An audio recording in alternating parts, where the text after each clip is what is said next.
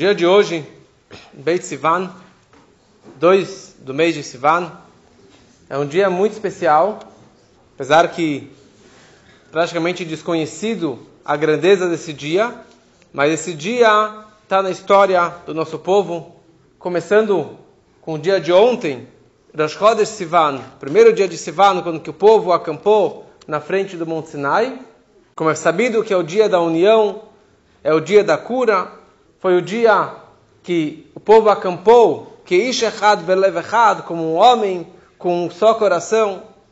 Mas o dia de hoje, 2 de Sivan, o que, que tem de especial? Apesar que a maioria das pessoas não falam sobre isso, e nos livros de Chabad é, não consta sobre essa data, mas no livro de Gdolei, de Gdolim, de grandes líderes e sábios das últimas gerações, eles descrevem o dia de hoje como Yom HaMeyuchas, ou Yom HaIchus. O que, que significa Ichus? Ichus significa a linhagem. O dia da linhagem das famílias. Porque no dia de hoje, que o povo judeu realmente começou a ter uma linhagem de família. Ele começou a ser chamado de povo judeu. Começou o recebimento da Torá, começou há 3.331 anos, nesse dia, essa ligação, o casamento do povo com Deus. No dia de hoje, Moshe Rabbeinu ele sobe no Monte Sinai e ele desce com duas frases. Primeiro ele fala para o povo a frase Veitem lis gulá mikol amim. Vocês serão para mim umas gulá do que todos os povos.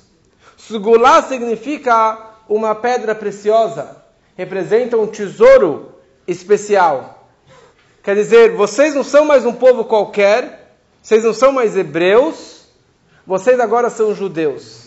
Vocês agora são o meu povo. Você é um Amsgulá, você é um povo querido, você é uma pedra preciosa em relação a todos os outros povos.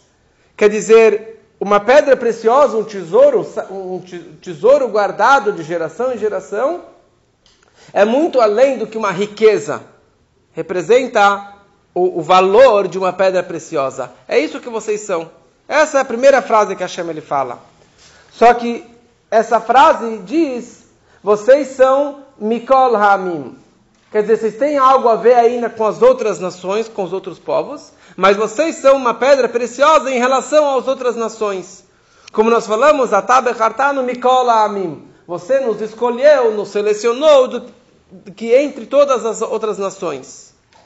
Depois Hashem ele fala a segunda frase, que é a frase que faz esse dia um dia tão especial.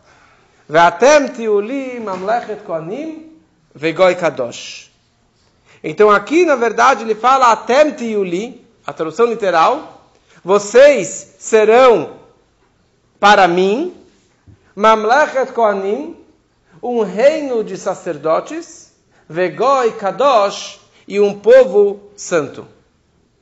Foram três frases que Hashem estava declarando para o povo de Israel. E com essas três frases, não somente que o povo estava se preparando para matar a Torá, para a outorga da Torá daqui a alguns dias em Shavuot, mas, de acordo com a linguagem que o Alter escreve no Shulchan Aruch, eles está, Moshe estava preparando o povo Bekabalat HaTorah. Ele estava preparando o povo para que eles recebessem a Torá. Não somente preparando o povo, eles estavam recebendo no dia de hoje a Torá. Mas a Torá vai ser daqui quatro dias. Como que hoje eles já estavam recebendo a Torá, mas com essas declarações de Deus para o povo, eles já estavam assumindo e recebendo os compromissos de ser um povo, de ser adquirido, de ser consagrado por Deus. Então a primeira palavra que Deus fala, atem tiuli. Vocês serão meus. É uma frase bonita. Mas com essa frase, Deus estava fazendo um kinyan. Ele estava, ele estava adquirindo o povo. Ele estava consagrando o povo. Que nem debaixo da roupa o noivo vira para a noiva. Ele fala, Haread mekudeshet li. Ele coloca a aliança no anel da noiva, no, no dedo da noiva. Ele fala, você está consagrada para mim através deste anel. Eu estou te consagrando, eu estou te adquirindo, fazendo um kinyan através disso. Nós sabemos que o Monte Sinai, que é a outorga da Torá, foi o casamento entre Deus e o povo judeu. E tudo que nós fazemos hoje num casamento judaico, teve naquele momento no casamento do povo com Deus, naquela rupá. E aqui estava começando essa consagração. Deus ele fala Atem Tiuli. Atem Tiuli significa não simplesmente, olha, eu estou te dando uma ordem que vocês me pertencem, que vocês são meus servos, que vocês são meus escravos. Não. Com essa frase, Deus estava declarando para o povo e descrevendo para o povo: sabe o que, que você é? A partir de agora, você não é mais um povo hebreu. Você não é mais um povo simpatizante. Agora você está mudando a sua metziut. Está mudando a sua existência, mudando a sua personalidade. Vocês pertencem a mim. Hariad li. Vocês estão consagrados para mim. Sabe como você está consagrado? Porque vocês agora são Mamlechet Koanim. Vocês são um reino de sacerdotes. Vocês são príncipes. Vocês são filhos de rei. E vocês são Kohanim. O que quer dizer um Kohen? Qual que é a vida de um Kohen? Um Kohen é aquele que está afastado do mundo material. A vida dele é para servir Deus. A vida dele é trabalhar no templo e fazer os trabalhos, os sacrifícios dentro do templo. Desapegado do material. Por isso que o Kohen, ele não tinha lote de terra. Ele não, tinha um, um, ele não recebeu pedaços de terra em Israel, porque ele não tem que arar o campo, e colher, e trabalhar e vender. Essa não é a vida do Kohen. A vida do Kohen é totalmente entregue a Deus. E nessa frase Deus está falando todo o povo de Israel, a partir de agora, vocês são Kohanim. E como que outros, outros livros dizem, o Balaturim ele fala, não somente vocês são Kohanim, mas vocês são Kohen Gadol. Vocês são o sumo sacerdote, que é aquele que está totalmente entregue ao trabalho do templo. Todo judeu tem essa santidade, ele tem esse, esse trabalho e essa responsabilidade. Mas por outro lado, a pessoa ela pode pensar, bom, se eu tenho que ser um Kohen, então eu vou ficar o dia inteiro na Estivá, vou ficar o dia inteiro estudando Torá, vou ficar o dia inteiro me consagrando e me desprendendo, me afastando do mundo físico, do mundo material. Fala a próxima frase, Vegoi Kadosh. Vocês são Goi Kadosh. Vocês são um povo sagrado. Vocês são um povo sagrado. Quer dizer, por um lado você é um Goi. Você é um povo qualquer, você está no mundo. Você tem que ter o pé no chão você tem que estar conectado com o mundo físico, com o mundo material, mas por outro lado você é Kadosh. Você tem que ter uma santidade. Quer dizer, não pensa que a vida de um judeu tem que ser simplesmente escalar as montanhas, escalar no mundo espiritual e se desprender no mundo físico. Fala a Torá, não. Você tem que estar pé no chão. Você ainda é um povo, mas é um povo com uma santidade. E na verdade, nesses três dias, Nesses três dias, Deus estava passando, Deus estava passando três mensagens para o povo de Israel. No dia de hoje, foi essa frase que eu falei agora. No dia seguinte, dia 3 de Sivan, Deus falou: agora que vocês já estão empolgados de serem Kohanim e de serem príncipes e de ser um povo sagrado, você acha que você vai poder agora escalar a montanha, literalmente escalar o Monte Sinai? porque ali é um lugar tão sagrado, é um lugar tão elevado espiritualmente. Então vocês acham que vocês podem escalar o, Monte Sinai? Então a mensagem do dia seguinte foi Hagbalah. Saber quais são os limites do Monte Sinai. Não, ninguém ouse em subir no Monte Sinai e nem encostar na beira do Monte Sinai, porque quem encostar no Monte Sinai vai morrer. Porque a santidade no Monte Sinai é tão elevada que ninguém pode encostar lá. Só Moshe que podia subir. O povo, apesar dessa êxtase, dessa vontade de querer se conectar com Deus, Hashem ele falou: vocês não podem encostar no Monte Sinai. Vocês têm que ficar lá embaixo. Vocês têm que continuar pé no chão, na terra, no deserto. Então o povo poderia pensar: bom, se não é para subir, então vou descer. Se é para ficar no mundo físico, se, se a, o propósito da Torá não é você subir a montanha, não é você ficar tão elevado espiritualmente, então eu vou mergulhar no mundo material. Eu vou mergulhar no mundo, no físico. Então fala a Torá, no, no dia seguinte, Deus passou uma, uma terceira mensagem. Afrachá. A terceira mensagem é que os, os casais precisavam se separar nesses dias. Nos três dias que antecedessem a outorga da Torá, o homem precisava se separar da mulher. Mas eles estavam bem casados?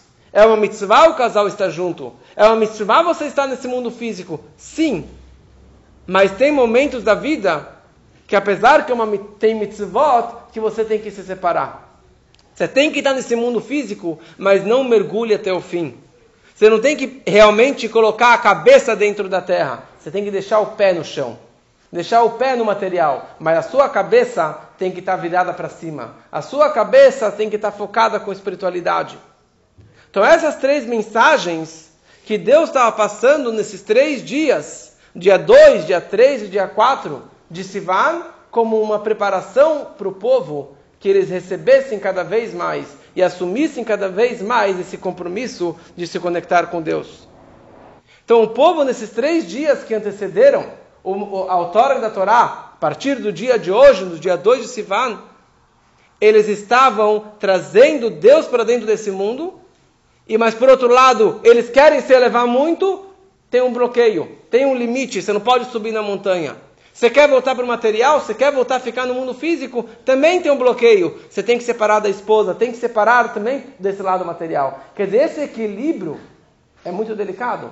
Você conseguir saber se elevar e ao mesmo tempo ter um limite e não fazer como os filhos de Aaron fizeram com a êxtase que eles tiveram na inauguração do templo, que eles se elevaram espiritualmente e acabaram morrendo. O propósito não é entrar no templo e acabar, e acabar falecendo. É você ficar no mundo físico, mas não mergulhar dentro desse, desse dia, de, dentro desse, desse mundo físico material. Então, em outras palavras, a mensagem do dia de hoje, que aconteceu há 3.331 anos, é muito atual. Você quer se preparar para a Torá? Você quer receber a Torá em Shavuot, Besimchal, Bepnimiut, com alegria e de uma forma íntima? Quer dizer, você quer trazer o judaísmo para dentro da sua vida? Então se prepare. Você tem que se preparar durante alguns dias, fazer aquilo que o povo fez lá no passado, no dia de hoje. Então a primeira coisa que você tem que saber é que você é uma Mlechet Koanim, que você é um reinado de sacerdotes. Ser um reinado de sacerdotes, Deus falou o seguinte: isso significa você saber controlar as suas midot. Você saber controlar as suas atitudes, as suas emoções, o seu pensamento, a sua fala, a forma que você se comporta. Quer dizer que o judaísmo não seja só na teoria, mas que você possa pegar todas as qualidades da Torá na prática e se comportar como mente. Por quê? Porque hoje é o dia do Ichus. Hoje é o dia da linhagem da família. A partir de hoje nós temos um Iches. A partir de hoje nós não somos um Zé Ninguém. Meu pai, meu avô, meu bisavô, meu tataravô são pessoas muito elevadas. Então eu já tenho uma linhagem familiar. Mas eu tenho que levar isso aqui na prática. Sabendo quem eu sou, quem é o meu papel.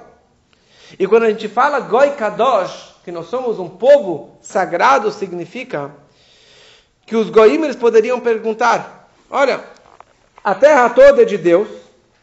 Por que, que Deus escolheu os judeus?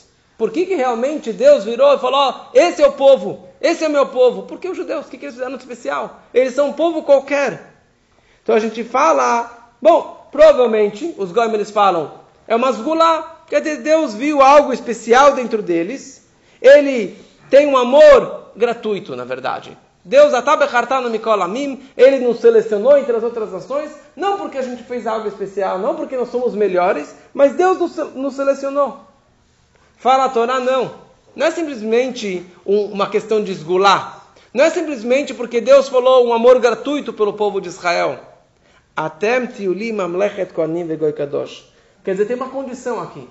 Você quer ser desse povo sagrado? Você quer fazer parte desse Goi Kadosh? It's up to you.